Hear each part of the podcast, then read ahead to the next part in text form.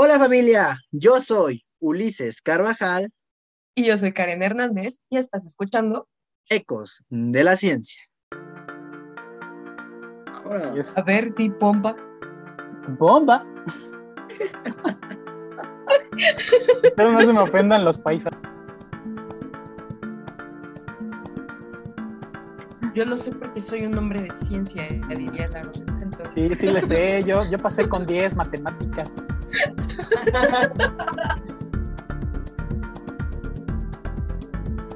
Porque la mayoría de los murciélagos tienen alimentación insectívora. Entonces, y muchos de los insectos pues vuelan. Entonces tienen que, ahora sí que, dependiendo de la presa, el cazador, ¿no? O sea, como que todos en general sabemos que son estos animalitos peludos que vuelan y en algún lugar en algún momento hemos escuchado o hemos leído que realizan la ecolocalización. Y nos dicen que la ecolocalización, la ecolocalización es como un sonar que no hay necesidad de ver porque es acústico.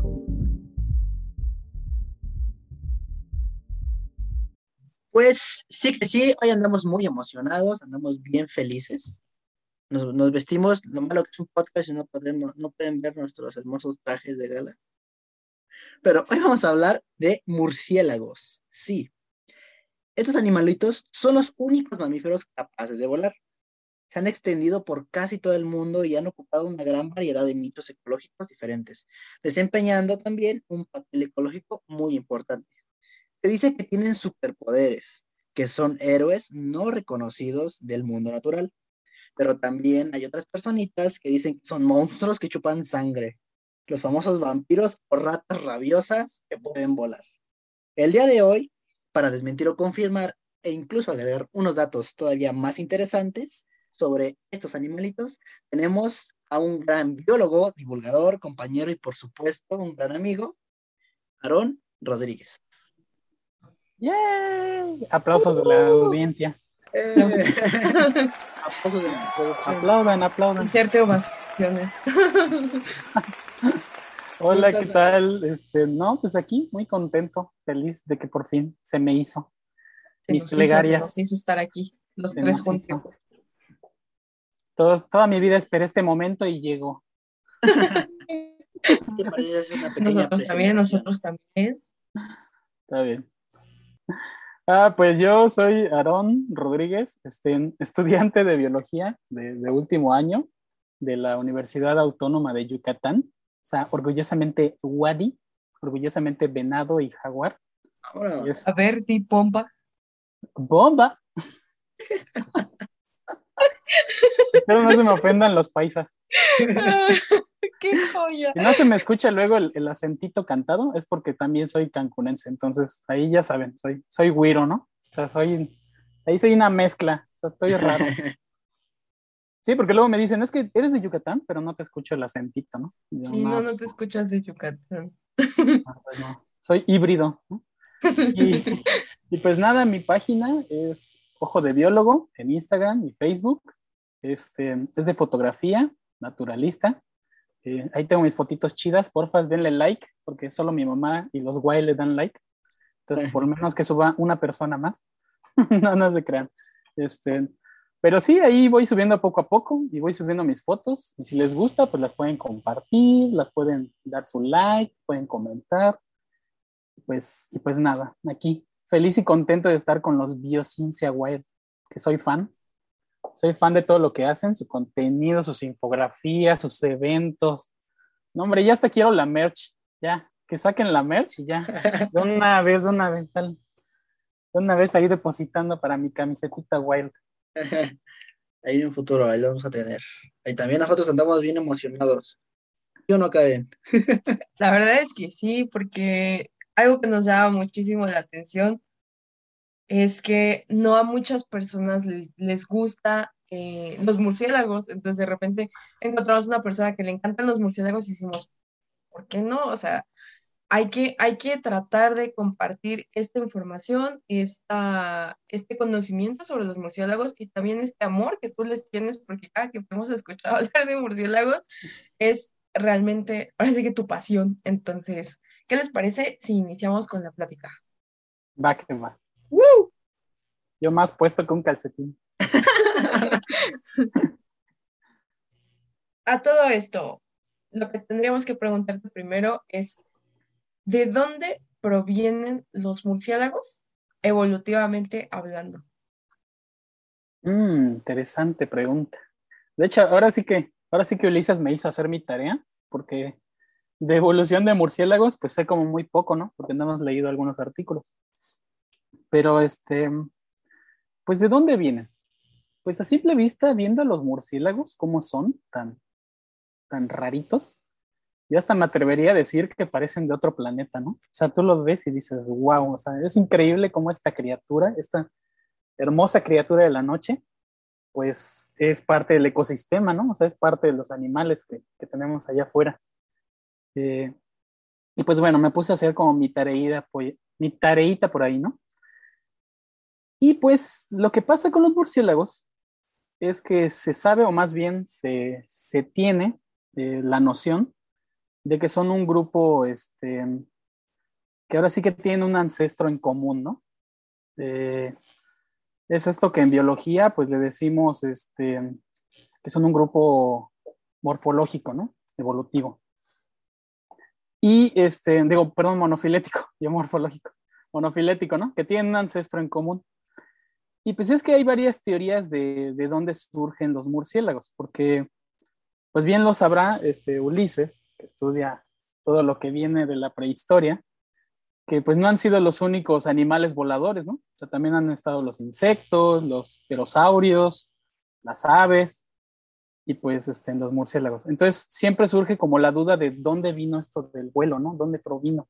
Y con los murciélagos pues hay muchas cuestionantes, o sea, ¿de dónde vino, de dónde vino estos animalitos que vuelan?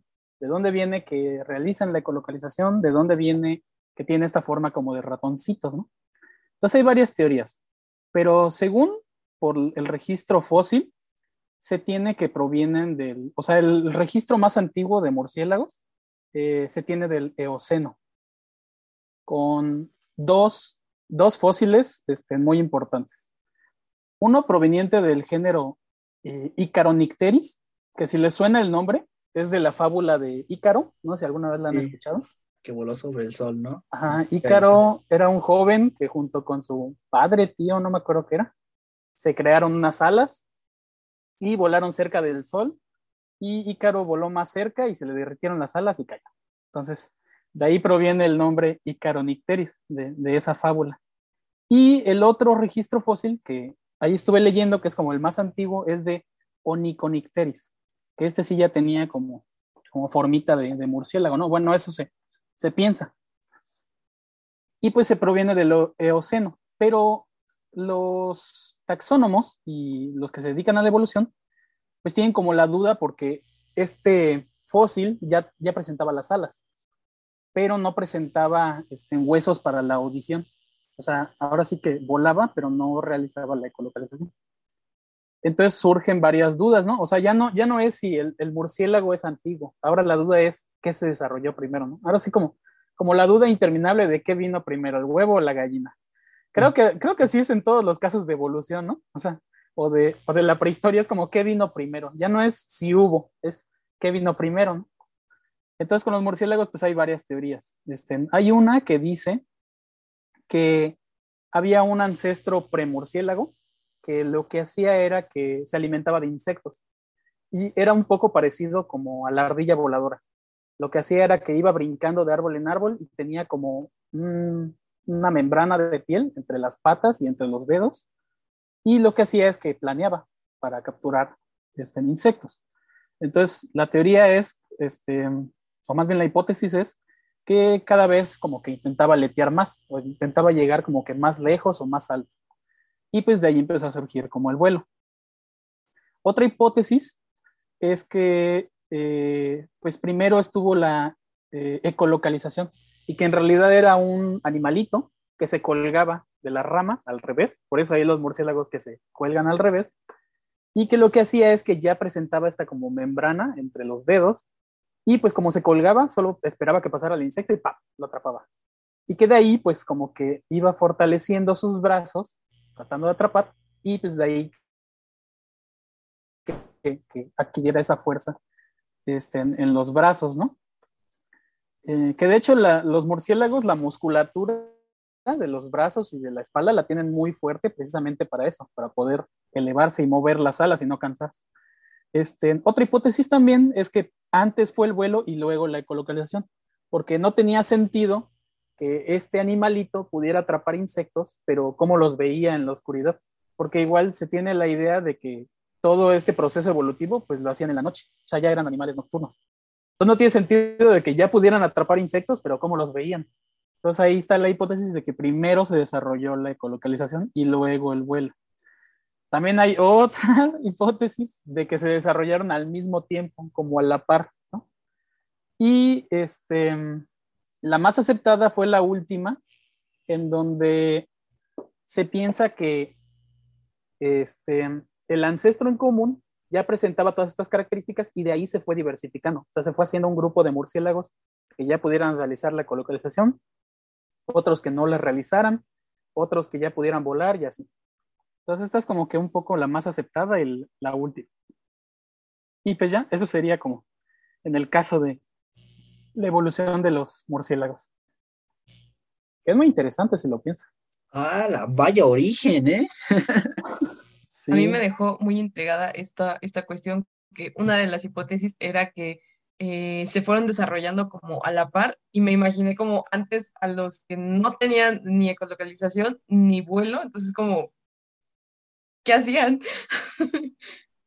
Sí, pues como bien lo sabe, igual este Ulises que le encanta todo esto de los dinosaurios así, pues el registro fósil es como que muy importante, ¿no? Porque nos dice qué pasó antes y pues obviamente lo tienes que comparar con lo que tienes ahora.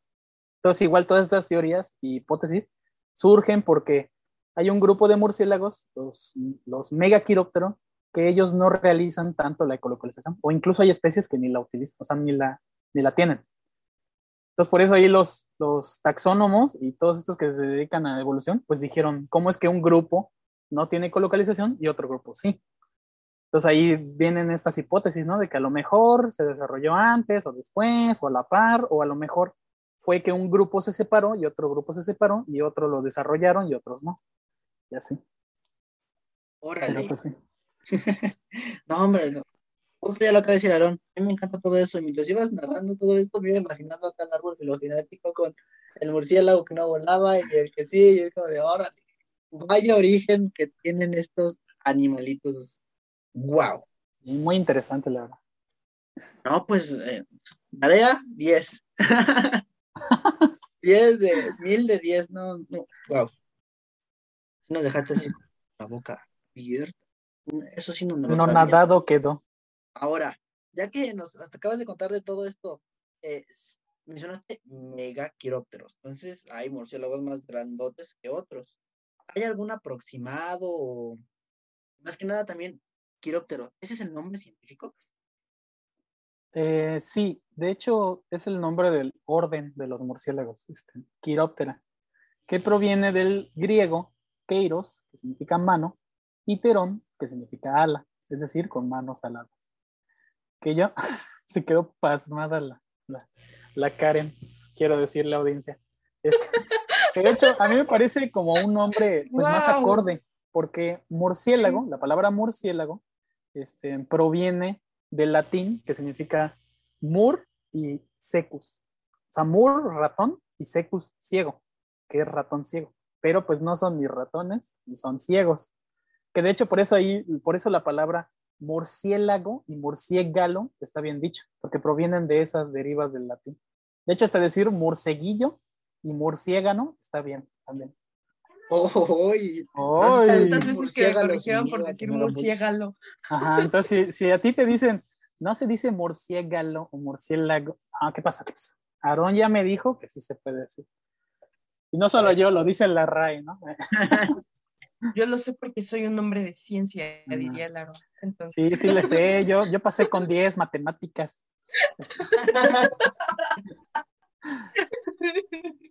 Entonces, pues eso significan los nombres, ¿no? Entonces, a mí me parece como que más acorde quiróptero, ¿no?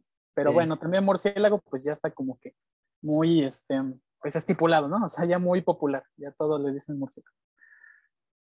Me quedé El impactada murciélago. con la etimología, en serio, fue como, no sé, no sé para lo que lo- los que los escuchan o para, para ustedes, pero bueno, para Ulises, porque ahorita que Aarón dijo que, que sí, sí lo dije bien, Quiróptero.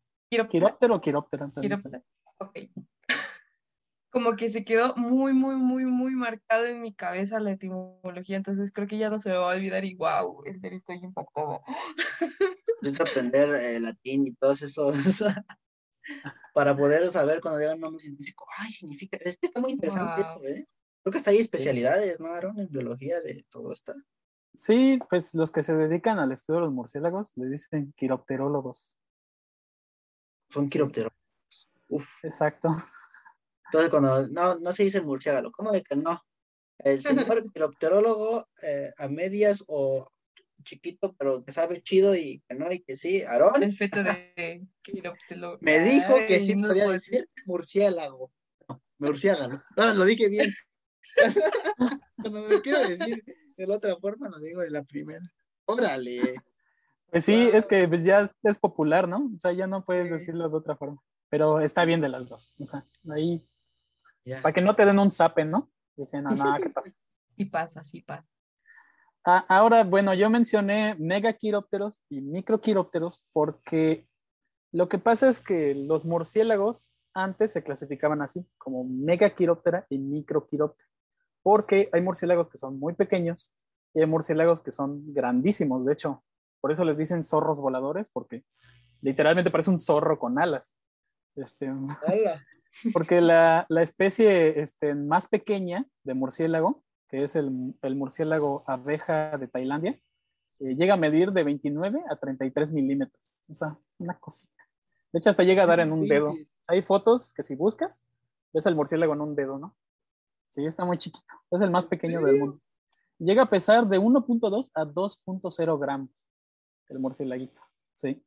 Y el más grande que se ha registrado es el zorro volador, que tiene un tamaño de 400 milímetros de envergadura. Es decir, o sea, si estiras las alas de la punta de un ala a la punta de la otra, 400 milímetros. Y tiene un peso de un kilogramo. O sea, imagínate. Llevas ahí tu bolsa de un kilo, es, es lo que pesa el murciélago, ¿no? Entonces, este, pues antes así se clasificaban, porque decías, bueno, está chiquitito, micro, ¿no? Está grandote, mega. Pero luego, pues, eh, como bien sabrán eh, eh, los que se dedican a la biología, pues vino la biología molecular y, dijeron, vamos a hacer unos estudios ahí moleculares para ver qué onda. Y pues le dieron en toda, toda la clasificación y taxonomía de todos los grupos, porque ahora tener que volver a reclasificarlo todo. Y pues ahí salió que eh, algunos este, megaquirópteros este, pues no pertenecían al grupo. O sea, habían algunos que, lo que pasa es que se vio que no todos emitían eh, esto que les decía de la ecolocalización. De hecho, hay un murciélago que le dicen murciélago herradura, porque tiene una cara como de caballo, que es un, antes se consideraba un megaquiróptero, pues este, eh, pues no, lo, lo, clasificaron ahora con los microquiróptera, porque él sí realiza la ecolocalización. Entonces, como se hizo ese estudio morfológico, pues ahora se decidió llamar de diferente forma. Entonces, ahora ya no era este, megaquirópteros y microquirópteros. Ahora los, los megaquirópteros se llaman Gymteroquiróptera. Sí, que es un nombre todo de trabalengua. Yo Ah, tardé mucho en aprender cómo decirlo. Ajá. Y los microquirópteros son Django quiróptera. Ese es el nombre. Pero pues les puedes decir diciendo microquiróptera y megaquiróptera, porque no te vas a aprender eso. ¿no? Este. Todavía se sigue utilizando, entonces, pues nada más ese es como el nombre científico, digamos. Pero sí, todo un trabalengua. Gymteroquiróptera y Django quiróptera. Órale. No me esperaba eso del murciélago chiquitito. Ni yo. Sí. Pues yo creo que ninguno de los datos anteriores me los esperaba. Acá le fue como de pa, pa, pa. ¿Qué está pasando? Sí. Sí, así es. Datos interesantes aquí. Ahí sí, vamos sí. a buscar unas imágenes para, para poder, incluso nosotros, ver al murciélaguito del dedo que dice Aaron. A ver si nos las pasa. Y al zorro este y las ponemos ahí en, en el Instagram para que se vayan a dar una vuelta. Órale. Está súper, súper interesante. Eh, hace ratito que mencionaste del murcielaguito chiquito que mide esos milímetros, ¿eso sería un adulto? Sí, sí, un adulto. Entonces los... Los chiquitos. No, todavía más pequeño. Una cosita. No te ¿Te imaginas a murcielaguito? Porque son mamíferos, ¿no? Sí. ¿Qué pasó? Entonces, ¿te lo imaginas? O sea, si, Me está volando la cabeza. hay ratoncitos como que de 5 centímetros más o menos, que estarían más grandes que ese murciélago, ¿no? Y sus bebés, unas cositas rosas. No, ay, no, no, entonces ha de ser unas cosititas. Sí, de hecho yo he tenido un embrión de murciélago en mi mano y sí es una cosita pequeñita de ese tamaño. Y todo rosita y, pel- y, y peloncito. Porque cuando nacen no tienen pelaje, están todos calvitos. Wow. Sí, de hecho, ahorita que mencionas eso de si son mamíferos, sí, es que mucha gente piensa que, este, porque vuelan, eh, son aves, ¿no? Ajá. Aunque no lo creas, hay la creencia de que son aves peludas o aves nocturnas, pero no son, son mamíferos. Lo que pasa es que sus glándulas mamarias, que los caracterizan por ser mamíferos, no las tienen aquí adelante, los tienen a los costados, aquí, abajo de, o sea, lo que nosotros sería como abajo de nuestra axila, Sí, como en el costado. Ajá, tienen dos tetillas en, en cada lado. Wow. Sí, ahí las tienen bien, esto- bien ajá. Pues sí, bastante, porque pues aparte el ala, pues y la... Sí. Oye, pero ¿y entonces por qué vuelan? ¿Cómo que por qué vuelan? Ajá, o sea, ¿cómo, cómo explico la pregunta? Mm, Hablo otra vez de la evolución.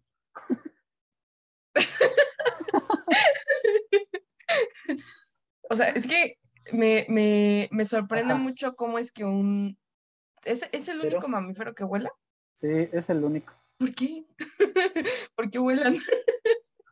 De hecho, es el único porque igual luego está la, la cuestión de que dicen, oye, no, antes de que me salga aquí un, un sabeloto, ¿no? Oye, está la ardilla voladora. No. ¿qué pasó? La Es ardilla que voladora no vuela. no vuela, solo cae con estilo, como dice Buzz Lightyear. O sea, solo se avienta y, y vámonos, ¿no? Que me lleve el viento. Pero, por ejemplo, la ardilla tiene que subir este, al árbol y aventarse para poder planear. No puede hacerlo desde el suelo.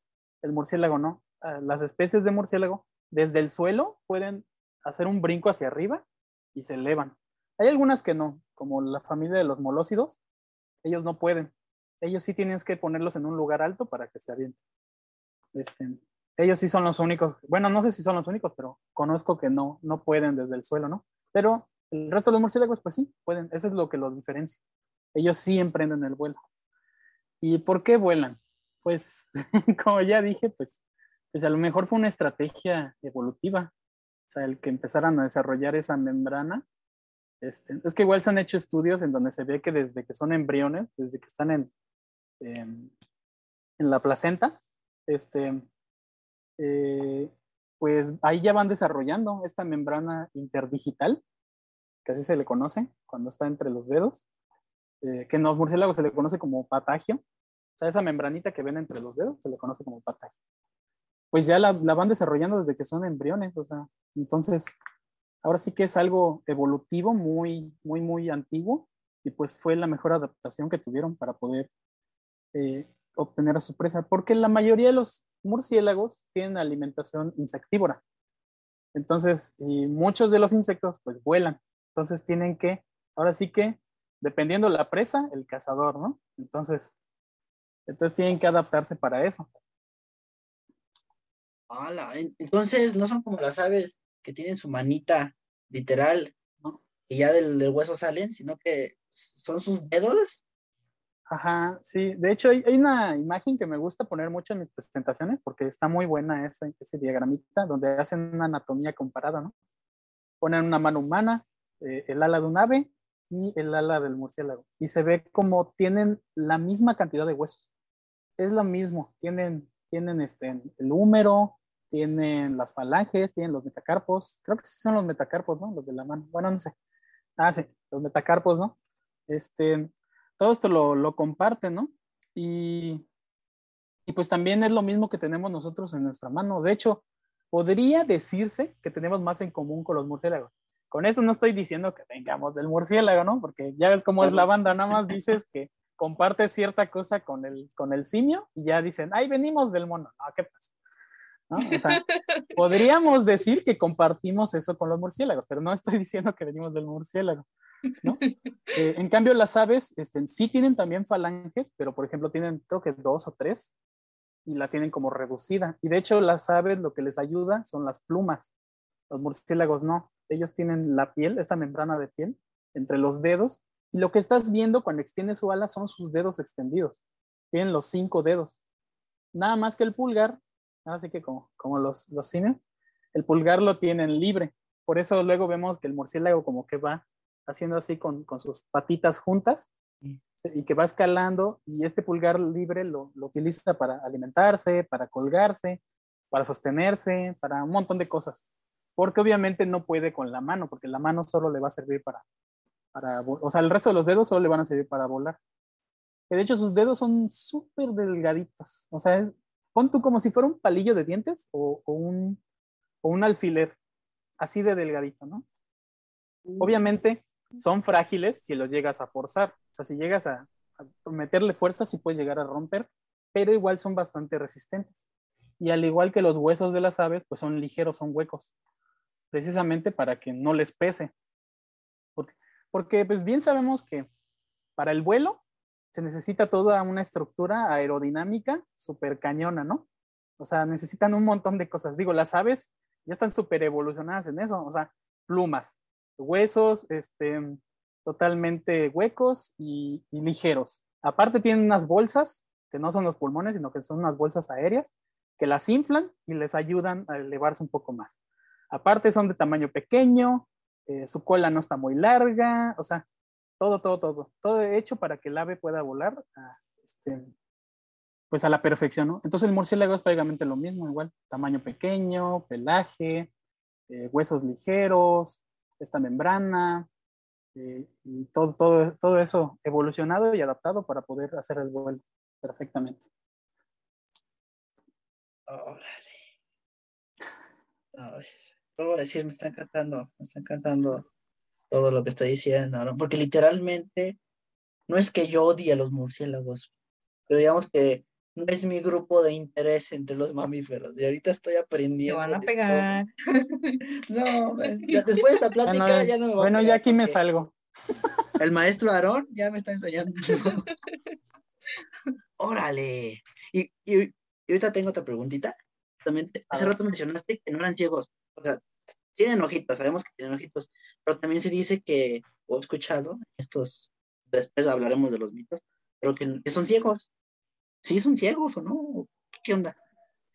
Bueno, es que como, como se sabe, este, es que hay como que muchos este, datos populares sobre los murciélagos, ¿no? O sea, como que todos en general sabemos que son estos animalitos peludos que vuelan y en algún lugar en algún momento hemos escuchado o hemos leído que realizan la ecolocalización, ¿no? Y nos dicen que la ecolocalización, la ecolocalización es como un sonar que no hay necesidad de ver porque es acústico. Entonces como que ahí instintivamente relacionas que, ah, pues entonces el murciélago no ve porque pues ya tiene la ecolocalización, ¿para qué, qué, qué rayos va a ver, no? Este, si ya la trae. Eh, pero no, la realidad es que los murciélagos no son ciegos. De hecho, tienen ojos. Lo que pasa es que los tienen muy pequeñitos. A veces sus orejas incluso llegan a ser tan grandes que acaparan parte de, del ojo, ¿no? Porque lo tienen muy chiquitito.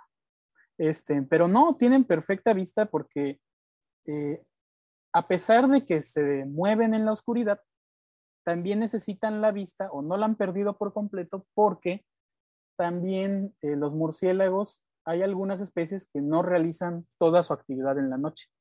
A veces salen un poco en la tarde o en la madrugada. Y pues a esa hora ya está la luz. Entonces a veces se guían con la ecolocalización, pero también la vista les sirve para ver qué onda.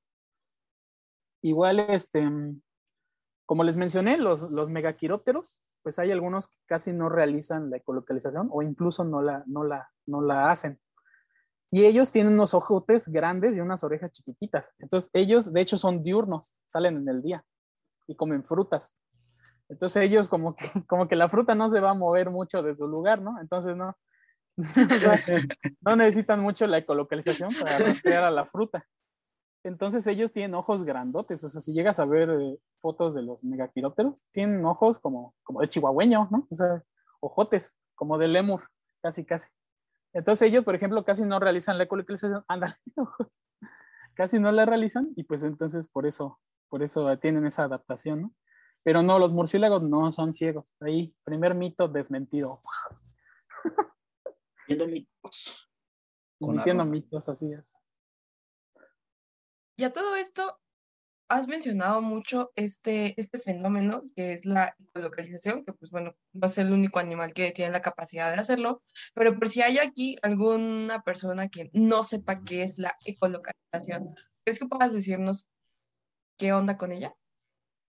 Claro que sí. Este, bueno, la ecolocalización es este proceso o sistema este, que realizan estos murciélagos, pero pues como bien dices, no es exclusivo del grupo. O sea, también hay cetáceos, como las ballenas y los delfines, que son mamíferos marinos que también realizan la, la ecolocalización. Es este radar, ¿no? Que les sirve para buscar a los peces que están hundidos en la arena. Eh, entonces, este, ¿cómo funciona este sistema? Bueno, lo que hace es que el murciélago produce un chillido o llamado, también se le conoce, eh, que lo que hace este llamado es que como es un sonido de, de, alta frecuencia, pues va como en ondas y lo que hace es chocar con objetos, obstáculos, presas y le regresa como un eco a sus oídos. Y pues gracias a este eco, sí que como eco de la ciencia, este, es, pues este eco le, le, ahí datazo.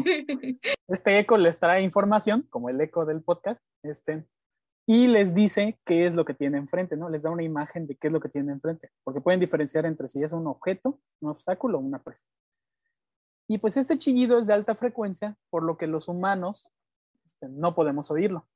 O sea, si tú llegas a escuchar como que, porque de repente vuelan los murciélagos, se escucha como un ahí como chillando, ¿no? Ese no es, porque como es alta frecuencia, no lo escucharíamos. O sea, lo que estamos escuchando es un llamado o un este, chillido diferente, ¿no? Porque también socializan con ese chillido. Pero no, la ecolocalización es uno de alta frecuencia. O sea, ahora sí que creo que nuestro perro lo llegaría a escuchar, ¿no? Pero nosotros no. Entonces, eh, parece muy complejo, pero yo siempre pongo este ejemplo porque me parece como que el más fácil de explicar. Entonces, imagínense ahí en casa, este, que entran a un cuarto, ¿no? Oscuro. Y pues ustedes dicen, hola, ¿no? Y si escuchan, que se escucha como un hola, hola, hola, pues entonces tú dices, el cuarto está vacío, ¿no? O sea, tú dices, porque ya has escuchado que cuando un cuarto está vacío se escucha el eco. Pero si tú dices hola y no escuchas un eco, pues instintivamente dices, bueno, el, el cuarto no está vacío, está lleno. O sea, hay cosas. Prácticamente así funciona más o menos la ecolocalización. O sea, el murciélago con, con ese eco eh, sabe qué es lo que tiene enfrente y lo puede esquivar perfectamente.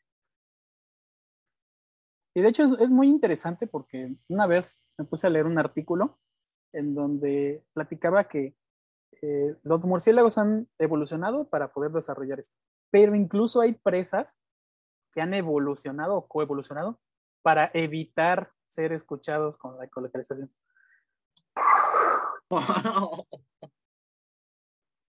Hay ciertas polillas que su aleteo es muy silencioso.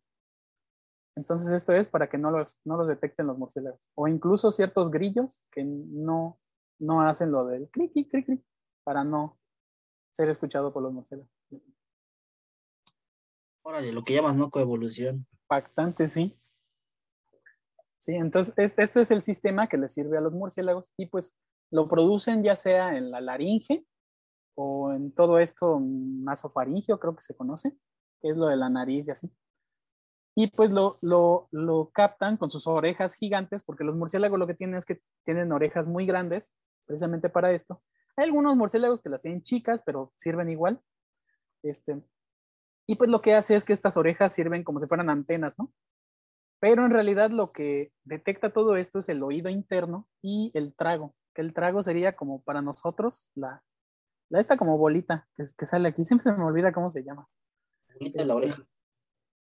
El abajo es lóbulo, ¿no? No, no, no, no. e- Esta No, el huesillo. que tenemos aquí. Ay, se me fue cómo se llama. Siempre se me va cómo se llama. Es que siempre me dicen. Todos tocaron la oreja. Pero bueno, Sí. es- Ustedes no lo ven, pero los tres nos tocamos la oreja. Sí, se me olvida que no nos ven. Es esta como gomita que tenemos aquí adentro, ¿no? Que en los murciélagos se llama trago. Mm. Entonces también eso ayuda. O sea, no solo es la oreja, o sea, es la oreja, el oído interno, el trago. Todo eso es lo que ayuda a que pueda detectar los sonidos el, el murciélago. Entonces dices que unos lo hacen, otros no lo hacen. Hace rato mencionaste lo de la bruta, que a Karen le dio harta risa. Por lo visto va a ser su momento favorito. y también por las orejas, puedes distinguir eh, de qué se alimentan, porque tenemos has mencionado insectos y fruta. Pero si hay, si hay verdaderos murciélagos que se alimenten de sangre, o, o cuál es su alimentación de, de los quirópteros.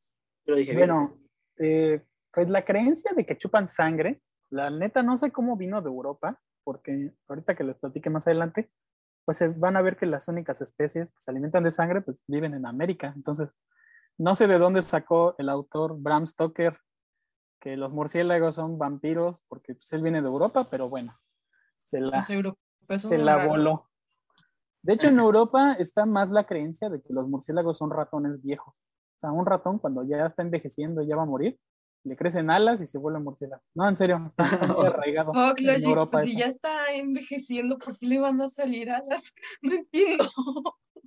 O sea, nada más quiero imaginarme el sacrificio metabólico para que un organismo pueda hacer Exacto. eso, y más en una etapa senil. O sea, no, No, no, está muy cañón. ¿no? No, no le metan a los hongos ahí en Europa, por favor.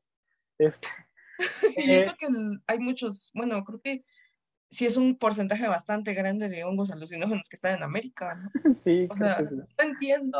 Hay esos europeos. Esos europeos son unos loquillos. Saludos a Europa. Este, bueno, eh, ah, bueno, la alimentación. Bueno, eh, muy poca gente lo sabe, pero en, en todo el mundo hay 1400 especies, bueno, más de 1400 especies de murciélagos. En todo el mundo, excepto en la Antártida, ¿no? Porque se morirían de frío. Pero este, en todo el mundo, 1400 especies. Y en México tenemos 140. Así que. Salvemos México porque es, es de los países con más diversidad de murciélagos. ¿Qué? ¿Qué, qué dices? ¿Y de, ¿Y de los animales tienes el dato de cantidad de especies? ¿Cómo que de los animales? O sea, ¿cuántas especies tiene el reino animal? Ah, este. Bueno, eh, es que son 1400 especies, pero de los mamíferos de todo el planeta conformaría el 25%. Ah, sí, perdón, mamíferos, a eso iba, Ah. porque recordaba que eran como 6.000, ¿no? ¿no? De animales un montón, ¿no? Sería un Sí, sí, sí. porcentaje O sea, chiquitito, ¿no? Ah, ah, entonces, a ver, a ver otra vez, que, que me aclare. Ya está vía San Google, son aproximadamente 6.000 especies de mamíferos. ¿Y cuántas de murciélagos? ¿Cuántos de quirópteros? 1400. Oh, De hecho, es el segundo grupo más grande, porque el primero lo tienen los roedores, que los ratones, pues, ujú. ahora sí que, que hacen el amor como locos, ¿no? Pero son un montón, ¿no? Los roedores. Y entonces los Oh. murciélagos vienen de segundo, ¿no? Ya vienen de segundo. Sí, Y en México tenemos 140 especies, que de hecho México es uno de los países que tiene mayor diversidad de murciélagos. Creo que le gana Colombia, creo que Argentina, y no me acuerdo cuál otro. Pero bueno, Colombia hay un montón. Sí, así es. Bueno, bueno, de esas 1400 ahora hay que hacer más números. Porque de esas 1400 especies, el 75% se alimenta de insectos. O sea, ahora sí que hagan, hagan Sí. los números, ¿no? Ahí en casita, saquen su calculadora. De los 1400 especies, el 75% se alimenta de insectos. Es decir, va a tener una alimentación insectívora. y sacó su calculadora. Es-. O sea, de esos 1400, 1050 se alimentan de insectos. Wow, no, sí hay La un mayoría. montón de insectos. Wow. Sí. Por eso ahí otro, otra desmentida de mitos, de que solo se alimentan de sangre. No, se alimentan de insectos. Y el siguiente porcentaje este, que viene después, o sea, el- o sea, lo que le viene de la alimentación insectívora es la alimentación frugívora. O sea, se alimentan de frutas. comen frutita, comen frutilla. Ahí. Este, los, luego le sigue la alimentación eh, por néctar. Es decir, los murciélagos, aunque mucha gente no lo sepa, y de hecho creo que lo mencionaron ustedes en el capítulo de jardines urbanos, que los murciélagos también son polinizadores, porque hay especies que se alimentan del néctar de las flores. son los que se les conoce como nectarívoros o polinectarívoros, porque también se llegan a alimentar del polen. Entonces, entonces estos murciélaguitos, pues lo que hacen, van a la flor y con su lengüita larga eh, llegan al néctar y se llena su pelaje de polen y van a otra flor y toma la polinización. Ahí, ipso Es... Luego, la que le sigue es la alimentación piscívora y carnívora, porque también hay especies que se alimentan de peces y también se alimentan de carne, es decir, se alimentan de ratones o se alimentan de sapos o incluso de otros murciélagos. Hay, hay murciélagos carnívoros que de hecho son los más grandes en América. O sea, siguen siendo microquirópteros, siguen siendo pequeñitos, pero llegan a tener un tamaño bastante grande porque se alimentan de carne, ¿no? Ya, ya ves que la carne pues, te da proteína y quedas macizo, ¿no? Queda hijo de su madre de, mamadísimo. Entonces las especies carnívoras son bastante grandes y como son muy grandes se comen a los murciélagos pequeños. Sí, de hecho, este, igual los piscívoros, aquí en América solo, y en México solo hay dos especies que se alimentan de peces. Pero, por ejemplo, yo conocía nada más esas dos, pero como me puse a investigar por ahí, vi que incluso hay otras especies en Asia África y Europa que también se alimentan de peces. También. Entonces, y la verdad están dije, ay, qué bonitos. Ahí con su pescadito en la boca. Y pues, ya para terminar, pues sí es verdad que sí hay especies que se alimentan de sangre. Y en América y en todo el mundo solo hay tres especies. Tres nada más. Solo tres especies se alimentan de sangre que son el Desmodus rotundus, el murciélago vampiro común, que es mi favorito, quiero agregar, el Diphylla ecaudata, que es el murciélago de patas peludas, que sí, sí están peludas sus patas, y es como, tiene carita como bonita. Y tenemos al Diaemos yungi, que yo le digo cara de niño, porque tiene una cara toda tiernita, con ojitos grandotes. Y pues esas son las tres. La más distribuida en todo México y América es el Desmodus rotundus, porque se alimenta de la sangre de ganado. O sea, no se vayan a asustar, no ataca humanos. Se alimenta de la sangre del ganado. Y el Diphylla caudata se alimenta de la sangre de las aves. O sea, ahí puede atacar aves o aves de corral, también ataca aves, o sea, como las gallinas, por ejemplo. Y el Diaemos yungi se alimenta tanto de mamíferos como de aves pero él tiene una distribución más pequeña, entonces es muy poco común verlo. Los otros dos son como que más común que te los topes en una cueva o un lugar cerca del ganado, pero el Diademus yungi, pues sí está muy raro que te lo topes. Y pues sí, eso se alimenta. Entonces no, no te van a atacar ni te van a chupar la sangre en la noche. No lo van a hacer. No estás, no estás en su dieta, ¿no? Es más, vuelan cerca de ti y van a decir, ni te topo, ¿no? O sea. Quiero saber quién eres. el murciélago así como de yo no como porquerías. Te quieres matar ahí tú, ¿no? Pero a mí no me metas. Sí, casi casi como el, como el meme de Thanos, ¿no? No me ataques murciélago y el murciélago, ni siquiera sé quién eres, ¿no? Ya te topo como presa. Sí es, sí es. Ya ven, no anden ahí apiedrando a murciélaguitos porque solamente tres de 1400 sí, se alimentan de sangre. Chupan sangre. Y ni es sangre nuestra, ¿no? ¿Sabes? Pues sí, hay otro mito desmentido, ¿no? Que dicen que solo chupan sangre. Pues no. La verdad es que se alimentan de insectos y de frutas y, de y del néctar de las flores y, y, de otras cosas, ¿no? Y los de sangre ni que topan. igual ahí otro mito es que los murciélagos, como los vampiros, ¿no? Siempre se relaciona con los colmillos, o que chupan sangre, o que te clavan los colmillos y te succionan la sangre. Ahí también hay otros mitos por desmentir, porque el Desmodus rotundo y en general los otros murciélagos, lo que hacen es que cuando se ponen sobre su presa, o sea, en este caso el ganado, por ejemplo, con el Desmodus, pues lo que hacen es que van rasgando la piel con sus incisivos, que son los dientes del frente. Ahora sí que los colmillos no tienen nada que ver. Con los incisivos van rasgando la piel y eh, con su lengüita van lamiendo la sangre. Entonces ni siquiera la chupan, ¿no? es como que ponen un popote y a chupar, no, o sea, con su lengua van lamiendo la sangre. ya vengo a chupar, compadre, no, ¿qué pasa? No, vienen a lamer la sangre. Entonces ahí otros dos mitos rotos. Ni siquiera usan los colmillos y ni siquiera chupan la sangre. Sí, y, y si se preguntan por qué el animal no lo siente o si el animal se quejará, pues no, porque los murciélagos este, hematófagos, o sea, que se alimentan de sangre, tienen una super saliva. Esta saliva lo que hace es que es anticoagulante y es anestésica. Entonces, evita que, siga coagulando la sangre y eh, hace que no lo sienta. Entonces, el, el, ganado puede tener 6, 7 murciélagos en la espalda y ni lo va a notar en toda la noche.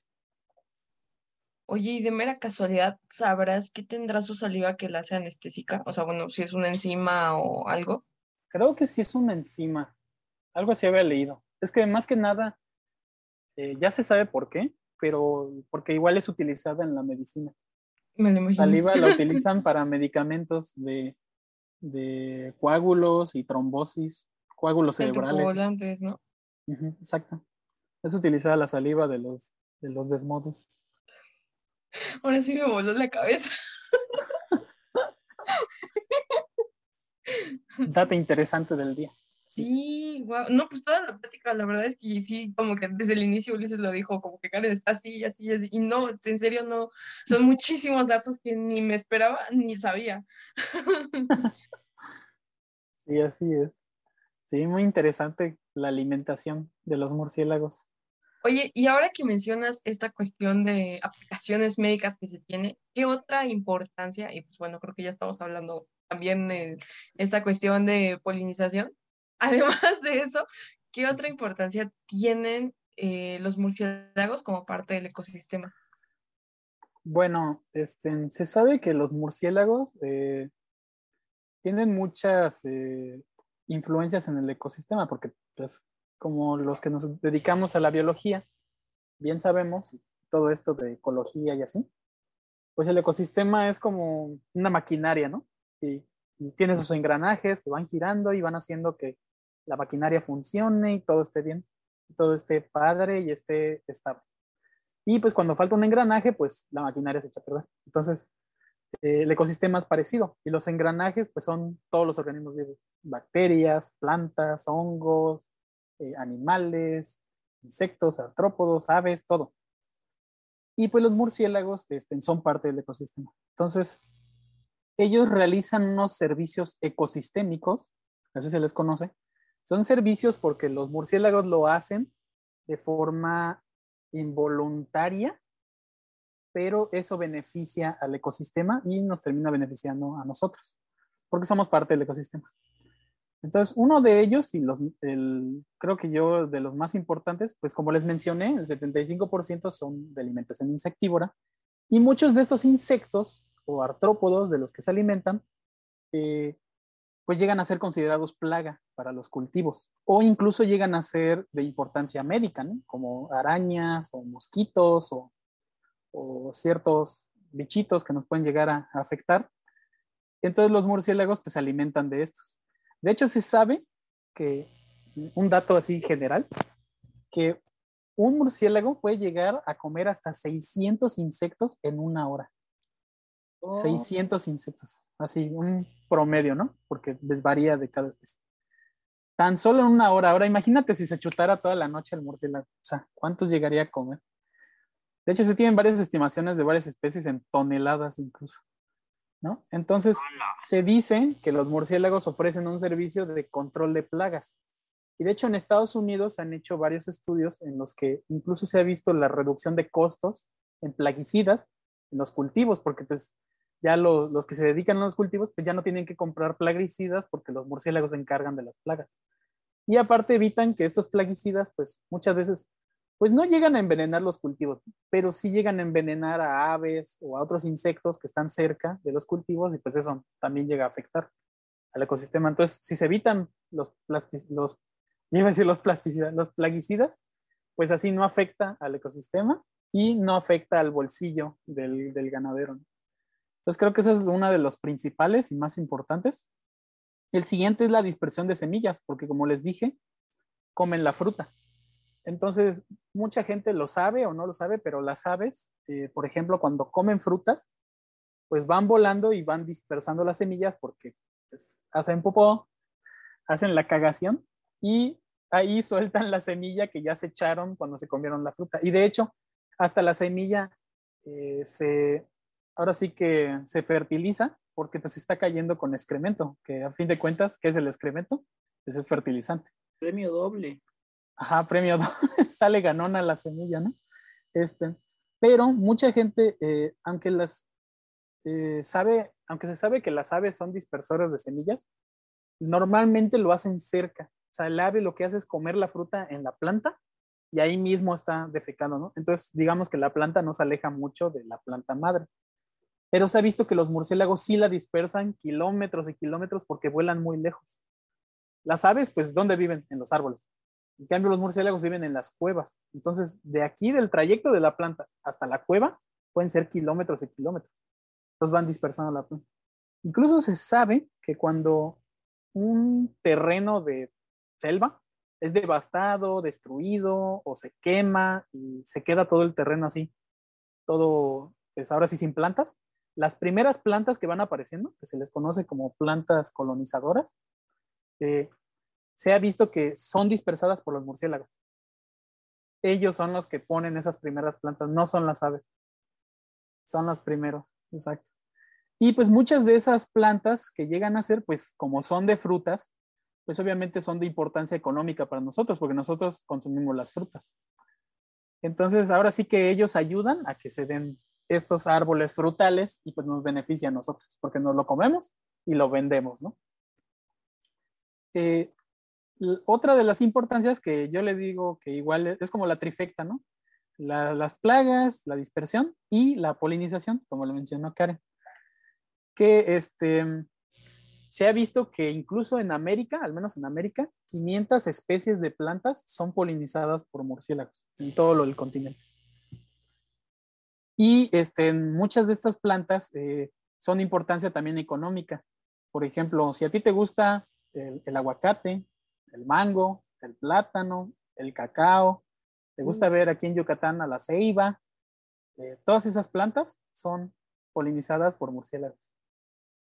Incluso, si a ti te gusta el tequila, te gusta ahí echarte tus shots, ah, bien que lo sabes, bien que lo sabes, te gusta.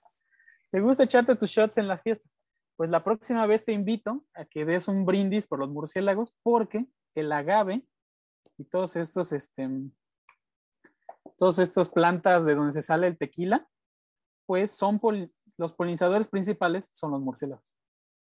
Incluso hay plantas que ya han coevolucionado con los murciélagos y florecen en la noche. O sea, sus flores abren en la noche para que los murciélagos las polinicen. Incluso llegan a preparar más néctar, o sea, llegan a producir más néctar en la noche para que, porque la mayoría de los murciélagos polinectarívoros no se guían tanto por la ecolocalización, se guían por el olfato. O sea, huelen el néctar y se acercan a la flor. Entonces producen más, más este, néctar estas plantas y eso pues el murciélago dice, mmm, qué huele, es por aquí. Incluso lleguen a darse, lleguen a darse un vistazo de estas plantas que les menciono que muchas de sus flores están o colgadas, como las del plátano. ¿Cómo son las flores del plátano? Están colgadas.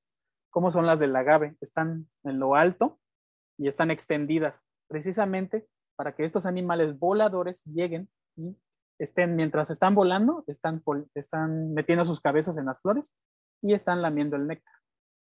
Y muchas de estas plantas, ¿de qué color son las flores? Son como blancuzcas, como grises, como de colores pálidos, porque también están coevolucionadas para que contrasten con la oscuridad y les sea más fácil de ver con la luna o con algún reflejo de luz para que el murciélago lo vea más cerca. ¿Viste? O sea, todo, todo va haciendo, todo está correlacionado, todo está conectado. Todo está fríamente calculado. calculado. Ahora sé por qué amas tanto los murciélagos, una especie Sí, de hecho, mi, mi, mentora, la doctora Celia Salas, que le mando un saludo, este, ella los llama los colibríes nocturnos, ¿no? Porque prácticamente hacen lo mismo que un colibrí.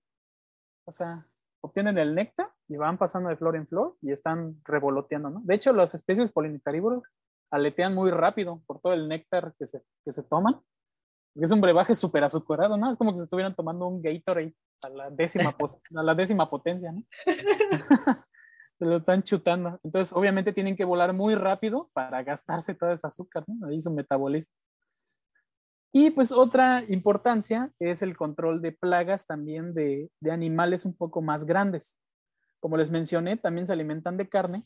Entonces, como comen ratones y comen sapos, pues evitan que estas poblaciones de sapos y de roedores aumenten. O incluso poblaciones de murciélagos, porque como se alimentan de otros murciélagos, eso obviamente si habían 10 murciélagos en una colonia y su número está aumentando, pues son más presas para el murciélago carnívoro. Entonces las va comiendo y pues va controlando a la población de que no crezca exageradamente, ¿no? Parece que los humanos necesitamos también ahí nuestro, nuestro estate quieto, ¿no? Para no sobrepoblar. Pero en la naturaleza pues están, ay, perdón, varios animales que cumplen esta función. Es su estate quieto, ¿no? O sea, no, no crezcas más. Y pues los murciélagos son eso. Igual los piscívoros hacen lo mismo con los peces. Claro, un poquito menos, ¿no? Porque pues, los peces también Ahí tienen otros peces que también ya los controlan, ¿no? Pero pues también se puede considerar. Y pues el último, la última importancia es la que ya mencioné del uso medicinal de los, de los hematófagos, de los que consumen sangre. Pues en medicina se han hecho muchos estudios para que se utilice su saliva para el desarrollo de medicamentos contra la trombosis, contra los coágulos cerebrales, contra muchas otras cosas más, ¿no? Y de hecho todavía se sigue estudiando para ver qué otros qué otros medicamentos o qué otros usos se les puede dar a esta saliva. Entonces, para que vean, o sea, absolutamente todos los tipos de murciélagos contribuyen en alguna importancia. Entonces, no sé ustedes, pero yo les veo más pros que contras, ¿no? O sea, no, le vi ni uno solo a, los murciélagos. Oh, my gatito. y sí, son más importantes, tienen más cosas pro que en contra. Bueno, cosas en contra, tienen cosas en contra también. Pues creo que algunas sí, pero no sé si mencionan. Ah, no Este, creo que algún pro, este, digo, algún contra que tendrían los murciélagos, pues sería un poco las enfermedades. Porque lamentablemente, pues sí, sí son reservorios de muchas enfermedades como la rabia o la, este, ay, ¿cómo se llamaba esta? Una que tiene que ver con un hongo. Ay, ¿cómo se llamaba? Perdón, se me acaba de ir. Pero bueno, son varias enfermedades, ¿no? Igual también el, el ébola también está relacionado con, con, los murciélagos, ¿no? Este, y pues ahorita la pandemia pues vino con como que a dar el remate, ¿no? Porque según se lee un artículo amarillista diciendo que venía de los murciélagos. Pues ya sabe, los memes no faltaron, ¿no?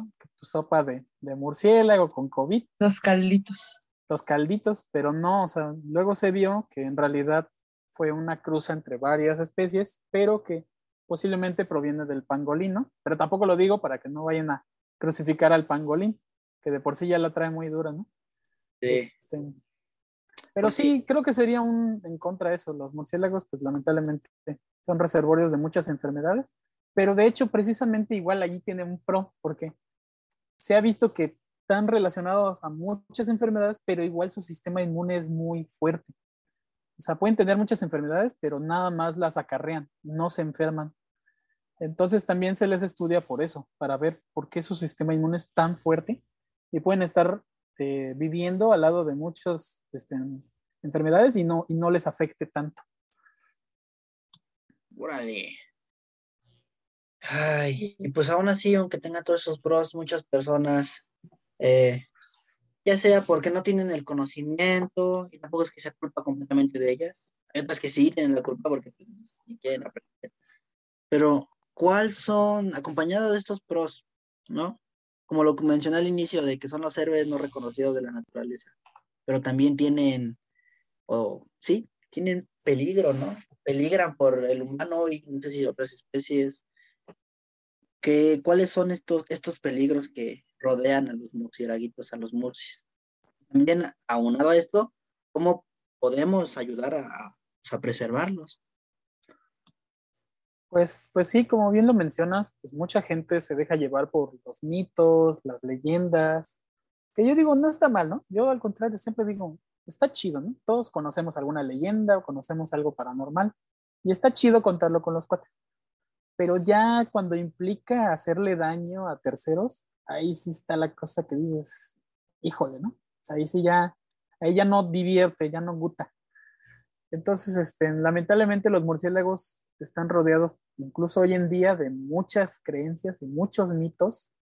Te digo, a nosotros de aquí de Occidente, pues nos parece raro esa creencia de que son ratones viejos, ¿no?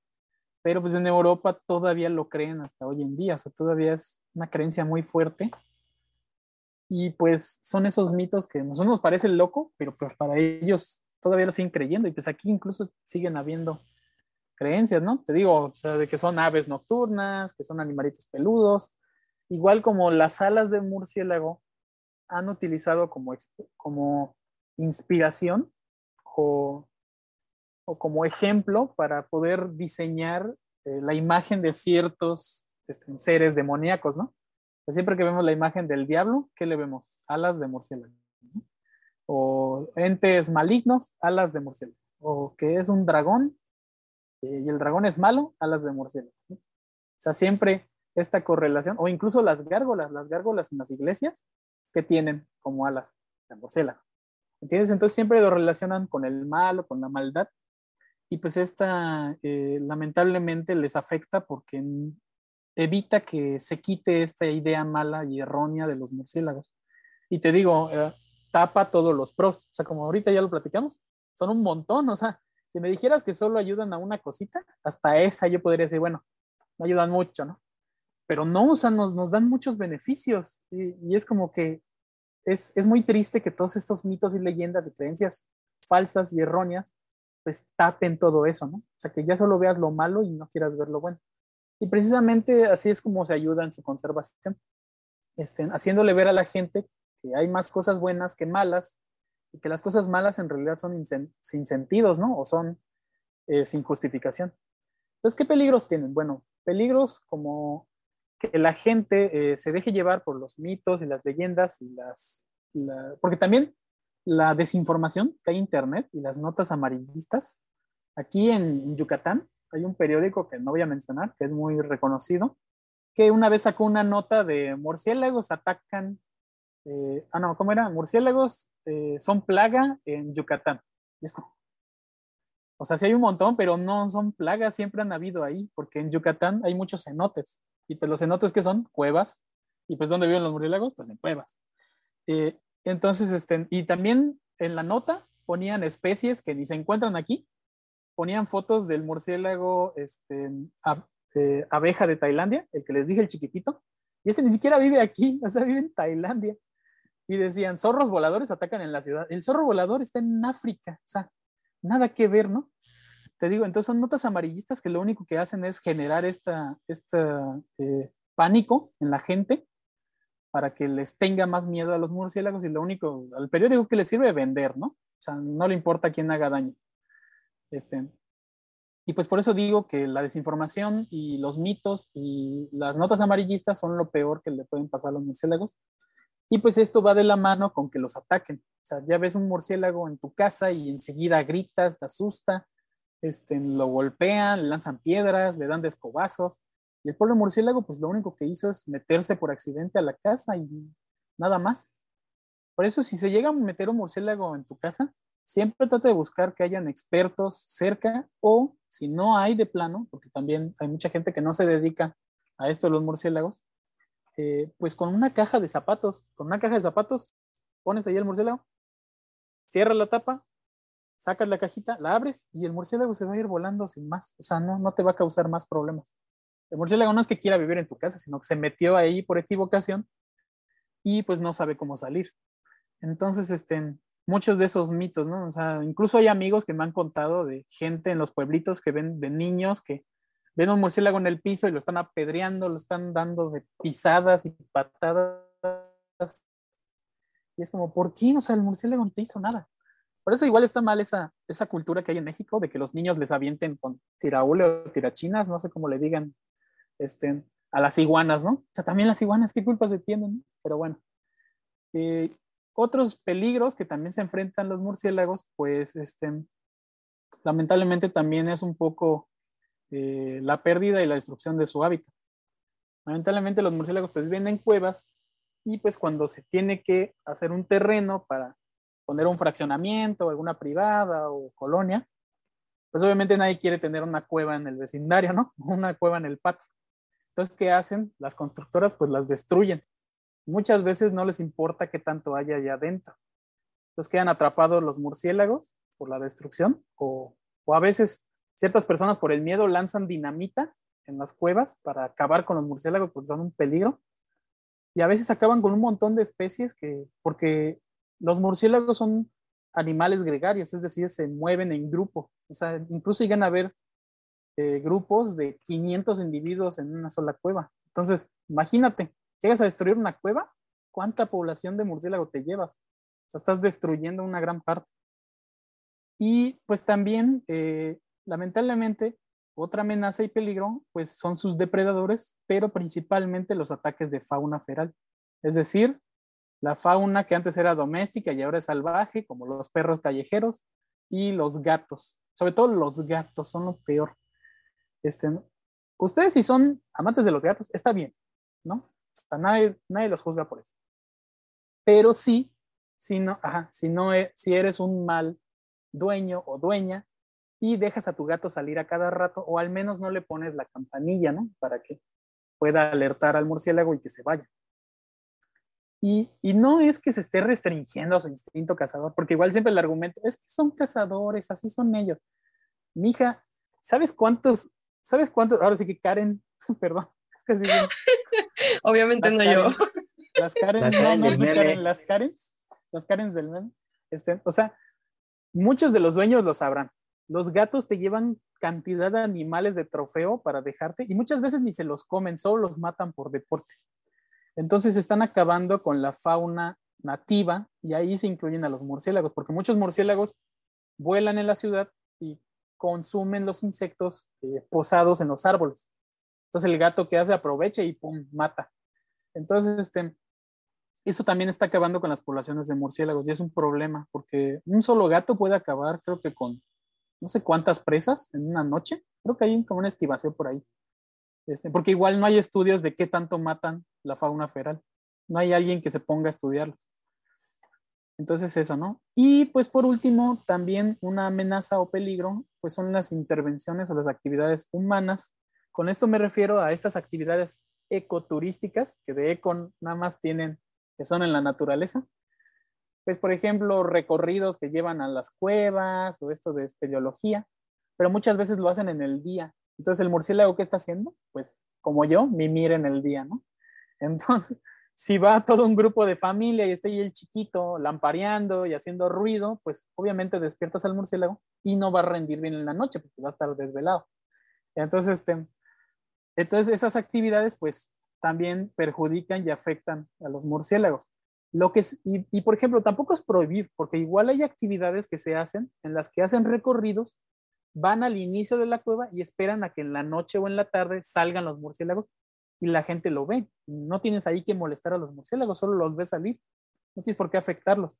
Entonces hay actividades como esas que son totalmente válidas, convives con la naturaleza y no, no, no les faltas al respeto, ¿no? O no, no intervienes o, o afectas. Entonces, a veces no se trata solo de prohibir, sino también ahí como buscar la solución. Y pues una forma para este, apoyar a la conservación de los murciélagos, pues es esto, ¿no? Lo que estoy haciendo aquí con ustedes, platicarlo, decirlo, contarlo. Como digo mis pláticas, y aquí lo voy a decir también, ¿por qué no? Ahora sí que ahora ya les pasé la responsabilidad, ¿no? O sea, yo este conocimiento yo ya lo tengo. O sea, a mí, ¿qué más, no? Yo ya lo tengo, yo ya sé que no debo lastimar a los murciélagos, pero ahora ustedes que estén escuchando el podcast, que estén conociendo toda esta información, ahora tienen la responsabilidad de pasar la información. De la próxima vez que un familiar diga, ay, qué feo murciélago, tú le digas, no, no, no es feo el murciélago, porque... feo tú, ¿no? Feo tú, ya quítate esos tornillos. Este, ajá, exacto, decir, no, no lastimes al murciélago porque tiene esto, esto, esto, Aarón me dijo esto, esto, yo lo escuché en Ecos de la Ciencia, esto, esto, esto y no hay por qué atacar al murciélago injustificadamente, ¿no? Entonces ahora sí que la responsabilidad es suya y pues la mejor forma de, ayudar en su conservación es eso, fomentando que no haya desinformación, ayudando a, este, a que se den más leyes, cada vez hay más leyes que protegen a los murciélagos, incluso hay gobiernos que han optado porque, por ejemplo, hay una cueva y toda esa área de la cueva la, la, instauran como que es un área natural protegida. Entonces, como ya es un área natural protegida, absolutamente todo lo que está alrededor de la cueva ya está bajo protección eh, de la ley, ¿no? Entonces ya no, no puedes ir ahí a afectar porque te pueden poner tu multa. Entonces, cosas como esas son las que ayudan a su conservación. Y también si pueden ayuden a, por ejemplo, la RELCOM, que es la red este, latinoamericana y del Caribe para la conservación de los murciélagos, que es esta red de asociaciones este, de toda Latinoamérica, donde están México, Chile, Costa Rica, Uruguay, Panamá, Brasil, Colombia, están absolutamente, eh, bueno, no todas, ¿no? La mayoría de Latinoamérica está ahí junta y cada una tiene su asociación. Entonces, si tú estás escuchando de Latinoamérica o de México y un día quieres apoyar, quieres ayudar o quieres informarte más o necesitas ayuda con un murciélago que se metió a tu casa, pues acércate a la asociación que tengas ahí en tu ciudad. Te pueden ayudar, incluso la Relcom tiene su página de internet y ahí tiene un montón de infografías, este, tiene su blog, incluso tiene su, este, ¿cómo se llama este? Ah, se me fue, su boletín, tiene su boletín, su boletín semanal, donde suben información actual también, incluso de la pandemia y todo. Incluso ahora con lo de la pandemia, eh, se pusieron en lo virtual y ahora hacen actividades, hacen pláticas. Acaba de pasar octubre, que de hecho el 1 de octubre es el Día del Murciélago. Entonces, todo el mes de octubre, lo que hacen todas estas de la Relco, van sacando actividades, juegos, pláticas, incluso para los niños, incluso antes de la pandemia, cuando se podía presencial, veía que en Argentina y creo que en Colombia hacían algo como un evento que se llamaba la Noche del Murciélago. Entonces, en un parque invitaban a la gente, a los niños, a las niñas, a los papás, porque igual los papás es importante que sepan para que fomenten esto en casa. Este, y lo que hacían es que en la noche veían cómo los murciélagos estaban revoloteando o incluso ponían unas redes para capturar a los murciélagos y que los niños los vieran más de cerca, para que vieran cómo es un murciélago y ya después liberarlo, ¿no? Y así, y hacían estas actividades súper padres, ¿no? Que también fomentan todo eso. Y, incluso invitaban a una persona disfrazada de Batman, porque como que Batman es el referente más importante en la conservación de murciélagos, demostrar a los niños que hay un superhéroe que usa como símbolo el murciélago, ¿no? Precisamente para demostrar que es algo bueno. Porque desde por sí ya vieron, ¿no? Muchas referencias cinematográficas, siempre el malo es el murciélago por lo menos una que la gane, ¿no? Una que un superhéroe esté de su lado. Entonces, este, todo eso es lo que sirve para la conservación de los murciélagos y pues apoyarles, ¿no? A veces hacen eventos y puedes dar donaciones de ahí para ayudar, porque lamentablemente pues estas organizaciones no reciben mucho apoyo, que digamos, de sus respectivos gobiernos, porque es pues, Latinoamérica, y eh, y pues muchas veces pues consiguen dinero de donaciones y de los eventos para poderse seguirse sosteniendo. Entonces si pueden, apoyen en eso, en ir a eventos o, o incluso venden mercancía y cosas así. Esas formas de ayudar. ¿Y así? Ay. Estabas hablando de los peligros y yo, ay, no, pobre murciélago, pero ahorita con esta parte última, sí, hay que apoyar. Justamente, no sé si ya lo he mencionado en anteriores capítulos, o en directos, no creo que en directos no. Algo que yo le he dicho a Karen, o la otra vez tuve esa plática.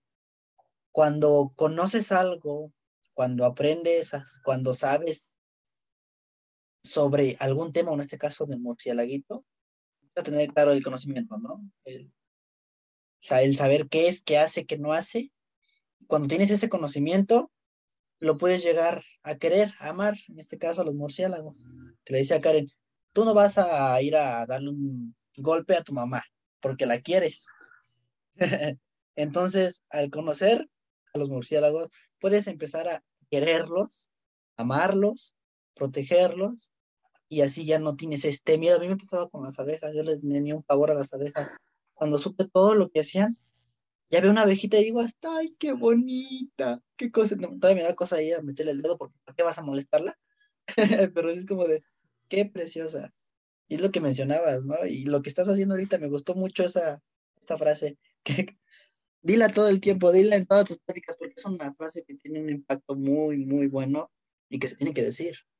Pasar esta responsabilidad, ahora que nosotros ya sabemos con las importancias, ahora te puede ir Karen con, con su mamá y sabes qué tal, tal, yo con el primo de tal y de por allá.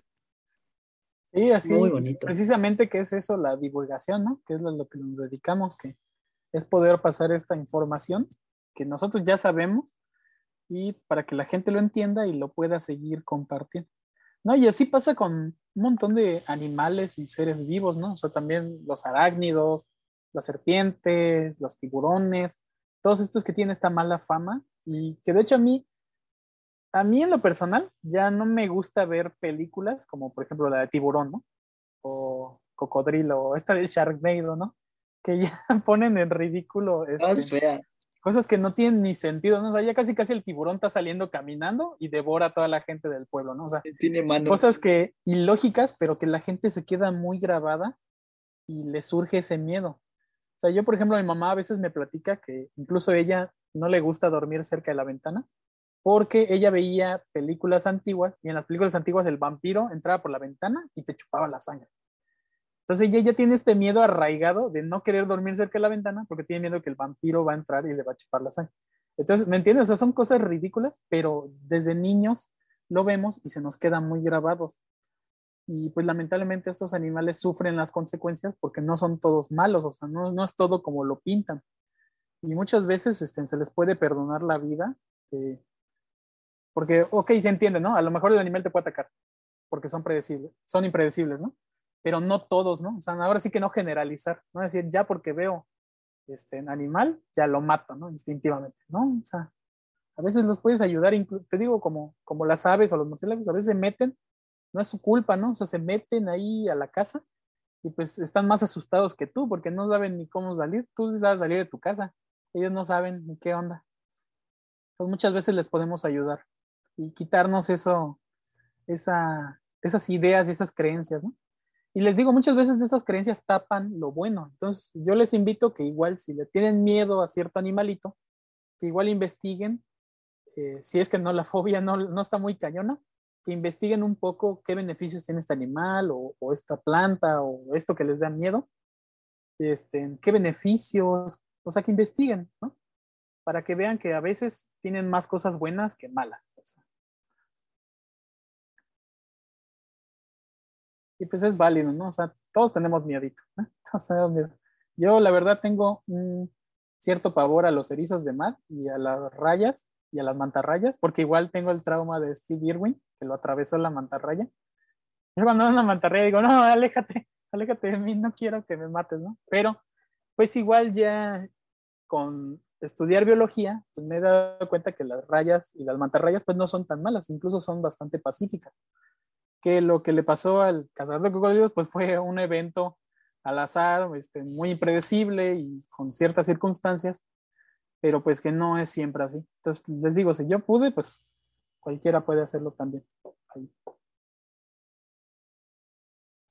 Y es que sí, muchas veces todos estos miedos, estas fobias son como muy provocadas por la desinformación que tienen nuestros papás y nuestros papás la sacan de sus familiares eh, todavía de muchísimo antes, que no todos tienen el acceso tan fácil que tenemos nosotros ahora con, a, pues sí, a todo este mundo, a lo que es el Internet, la divulgación, todas las redes sociales y a la difusión de estas, estas cuestiones.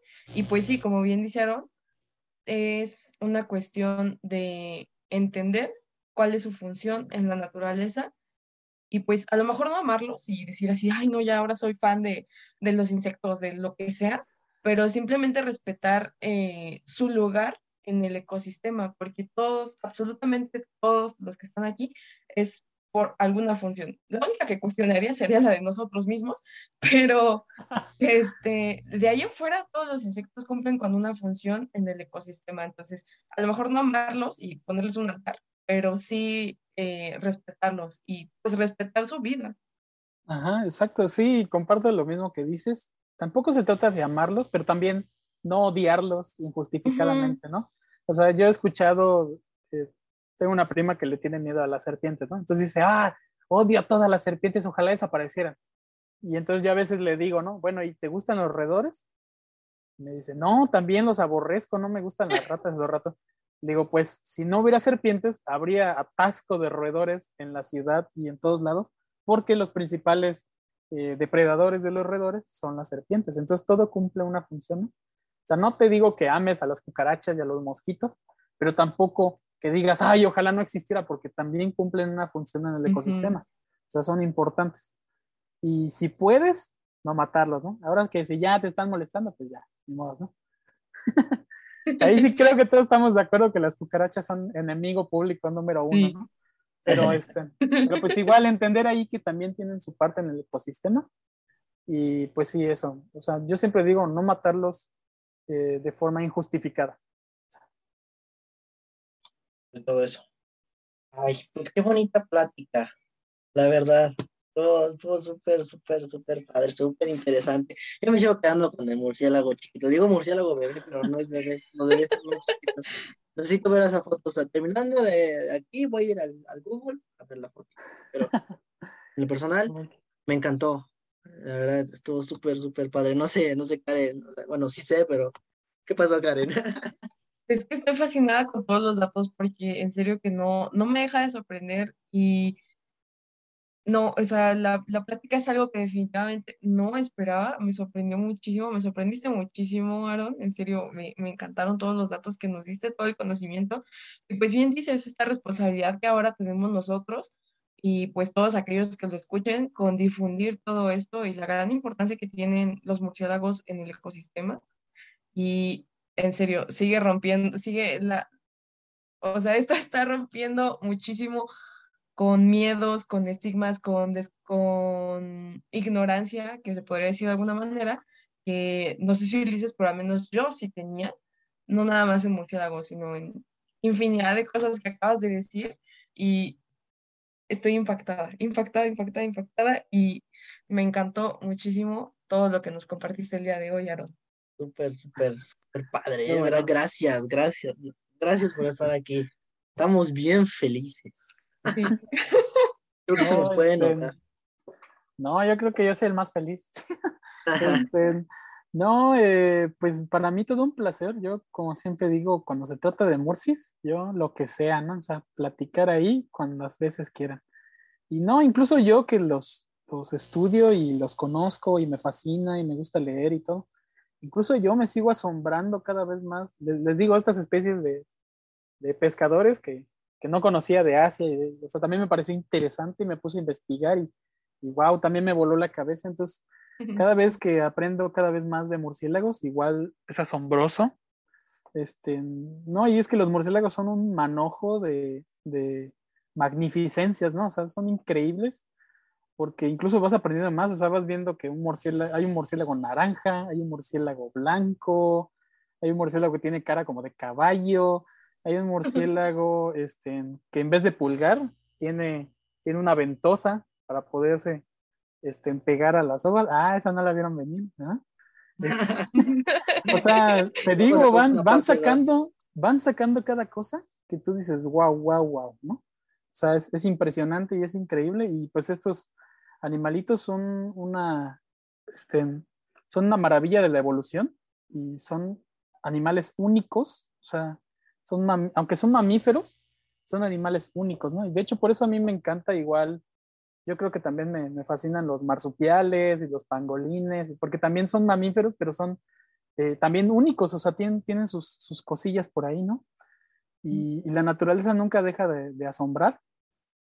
Y pues no, yo encantadísimo de poder traer este tema eh, aquí con ustedes.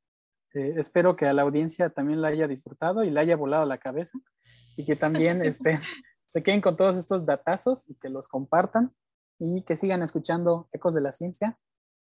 Chance y algún día regresen, no lo sé. No, sé. tienen de vuelta. que volver aquí, ya sea con este o con otro, porque no, solo te eres amante de los Mursis, como lo comentamos al inicio, divulgador, por cierto, ahorita sí, nos hace el favor de mencionar tus redes, pero también fotógrafo, eh. Y tiene esta foto de Mursis. ¿Dónde te podemos, ¿dónde te podemos encontrar y cómo? Ah, pues yo estoy en, Facebook y en Instagram eh, como Ojo de Biólogo. Y pues sí, efectivamente, ahí subo mis fotitos que cada vez voy mejorando más. Ahora sí que veo mis fotos antiguas y digo, Dios, ¿qué es esto? Qué vergüenza. pero, ahora, pero ahora cada vez voy mejorando más, ¿no? O sea, cada vez voy sacando mejores y más fotos y, y pues ahí subiendo contenido y veo que a la gente le, le gustan mucho mis fotos, les gusta compartirlas verlas, incluso me comentan ahí, wow, qué increíble foto, cómo la sacaste, todo esto, ¿no? Porque igual lo chido de las fotos es que cada una tiene como una historia detrás de cómo fue tomada. Entonces, este, pues ahí subo mis fotitos, si quieren apoyarme en Facebook e Instagram como Ojo de Biólogo. Vayan a dar ahí su tremendo like y a comentar. Venimos de Ecos de la Ciencia. Nosotros nos pasamos y le damos un corazón ahí. ¡pum! O igual me pueden ver en los, e, en los, eventos wild. Ándale, en los eventos wild. Sí, también ahí. Ay, pues súper, súper agradecido. No sé si tengas alguna última cosa que decir, Karencita. Ay, pues agradecer muchísimo, muchísimo, muchísimo, muchísimo, en serio, mucho a Aaron por todos estos datos, porque en serio yo no, no, no, no esperaba tantas cosas, no, prácticamente no sabía nada de los murciélagos, ni siquiera sabía que había tantas especies, tampoco que había tantas en México. Y estoy impactada y realmente creo que cumplió lo que quería hacer, o bueno, no sé si él lo tenía, pero siento que cada persona que viene a hablar de algo en específico aquí con nosotros es algo que ama, algo que le apasiona y nos lo comparte a nosotros y nos llena de ese amor, de esa pasión, de esa, eh, no sé cómo llamar, esa chispa. nos contagia y nos emociona. Exacto, nos contagia de todo lo que le gusta y realmente, me, ahora puedo decir que gustan los murciélagos, porque Aaron nos habló el día de hoy sobre murciélagos y estuvo muy, muy, muy interesante la plática. Ay, qué bonito. el momento. Y es que siempre, siempre me dicen, wow, Aaron, me gustan tus pláticas porque se, contagia la, la emoción y la pasión. Y pues sí, a mí me gusta eso, ¿no? Ver las reacciones y, que les guste. Entonces yo igual, muchas gracias a ustedes por la oportunidad, por permitirme estar aquí con ustedes. Ya estaba ansiosa, decía, ya por favor, ya hasta pensé que se habían olvidado de mí. No. ¿Cómo crees? No, no, no es cierto, pero, pero sí, muchas gracias. Igual a mí me encanta mucho el, el participar en los podcasts y más que nada en este, que igual me gusta escucharlo. Entonces igual compártanlo, denle like, síganlo, compártanlo, escuchen su podcast. Y para los que estén lavando trastes mientras lo escuchen, un saludito. yo soy de esos que lava trastes y escucha podcast. Sí, igual, a mí me gusta mucho este... escuchar. Escuchamos este igual, ¿no? podcasts. Sí. Ay, qué cool. Ay, pues nuevamente gracias, gracias, hermano. Y también a Carecita por estar aquí siempre. Eh, pues llegamos al final. No lloren, no lloren quédense con la información, compártanla y esperamos que Aaron esté de vuelta por acá, o por lo menos por allá por, por los eventos wild como, como, menciona. Sí, me encantado. Este fue el episodio 12, Murciélagos Viajeros Nocturnos de Ecos de la Ciencia. Esperamos les haya gustado un montón, así como nosotros. Nos vemos en otro episodio. Adiós.